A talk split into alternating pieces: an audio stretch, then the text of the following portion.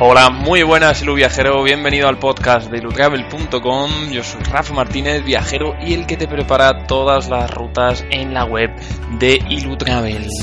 Como ya sabes, el podcast está dedicado a viajeros que quieren saber qué ver y qué visitar en las distintas ciudades, así como descubrir nuevos destinos. En el episodio de hoy te voy a llevar hasta Aranjuez.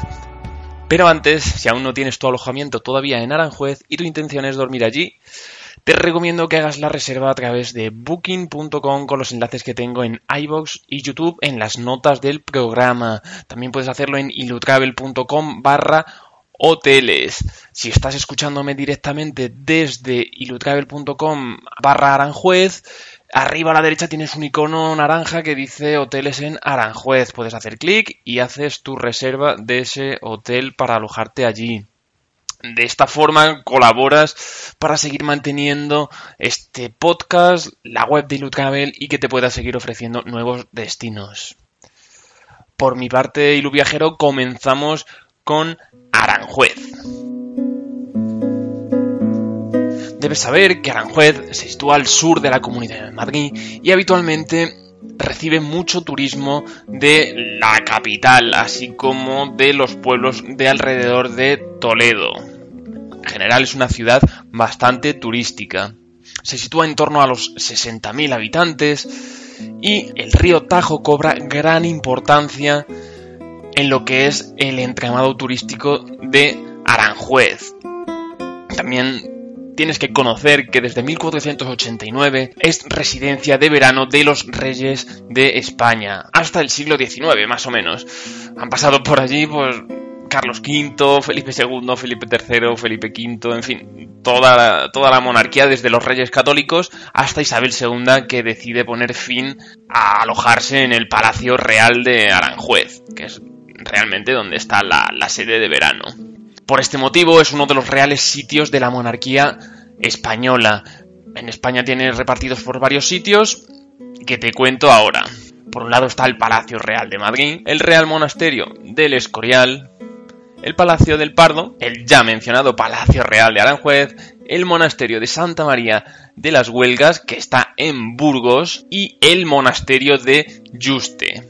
En lo que se refiere a la ruta que te he preparado en Ilutravel, eh, hay sitios que para mí son imprescindibles. De hecho, bueno, yo la ruta que te planteo es para un día.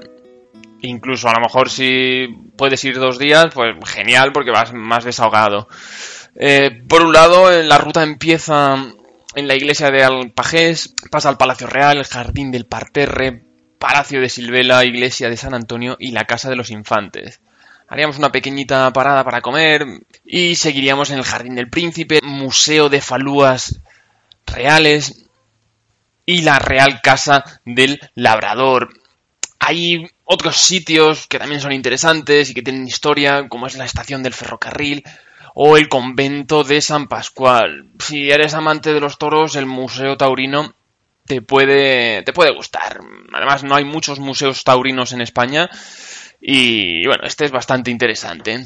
Si quieres visitar algún sitio cercano a Aranjuez, porque vayas a estar varios días, pues tienes muy cerca San Martín de la Vega, Colmenar de Oreja, Chinchón, un pueblo bastante interesante. Tampoco pilla muy lejos Toledo, o incluso hay mucha gente que le gusta acercarse a, Ocaña, que aunque, bueno, no destaca por muchas cosas, pero sí que tiene ciertos lugares de interés que te pueden interesar. Pero te hablaré sobre estos lugares más adelante.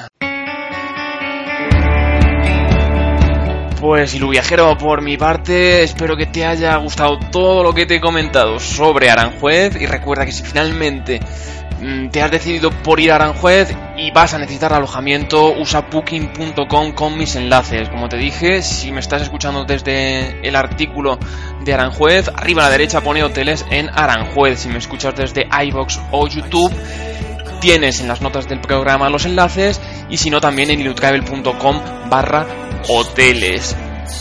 Si el contenido sobre Aranjuez te ha gustado, ha sido de tu interés, te agradecería que me valoraras positivamente en iTunes si me escuchas desde esta plataforma, con las 5 estrellas, o le des al me gusta en iBox o YouTube o en la plataforma en la que me estés escuchando. Así de esta forma, Ilu Viajero, consigues que llegue a más gente y que este proyecto de verdad pueda seguir adelante.